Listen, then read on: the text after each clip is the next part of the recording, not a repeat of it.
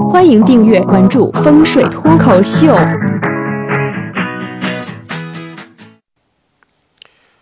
呃，今天啊，我给大家揭露一个风水行业的小小的潜规则。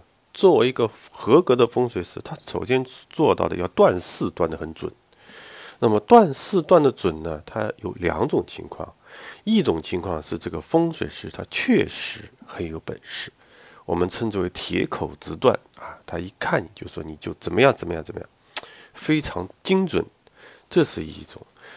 但是还有一种情况呢，其实倒不是风水师断的准，而是这个客户啊，他会有一种迎合心理啊，他自己会往上靠。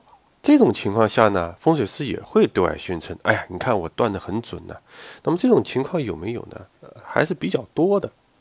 这个我有个比较真实的案例。那么以前呢，就是在这个看一个人的运程上，一个比较重要的局，经常会看到的局叫身弱财旺。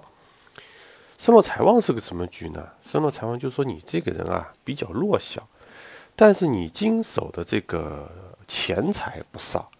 换而言之呢，就是说你有很多资源，你有很多机会，但是你没有能力去抓住它。那么这个在风水上称之为身弱财旺局。有一次呢，一个风水师就批啊，你这个是身弱财旺局，这个事情咔咔咔一解释啊，那个客户说哇，你说的太准了，我就是这么一个人。我是做什么工作的呢？我就是在银行做柜面的，每个月工资拿的不多，但是经手的非常多。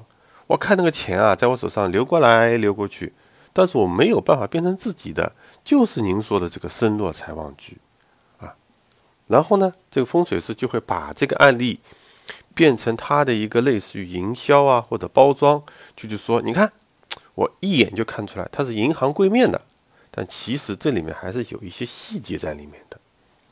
这类配合的客户呢，其实对风水师来说呢是很欢迎的，既可以增加信任感。也可以扩大自己的名气，但是呢，有一些客户太配合了，这个风水师也也很头疼。我就有过这么一个例子，我曾经呢也有一个客户，我帮他一看，哎，我说你这个是身弱财旺局，我还没有去解释身弱财旺局是什么意思，他就一拍大腿说：“老师，你太牛了，你咋知道我就是因为身体不好，现在还在老家烧柴火呢？”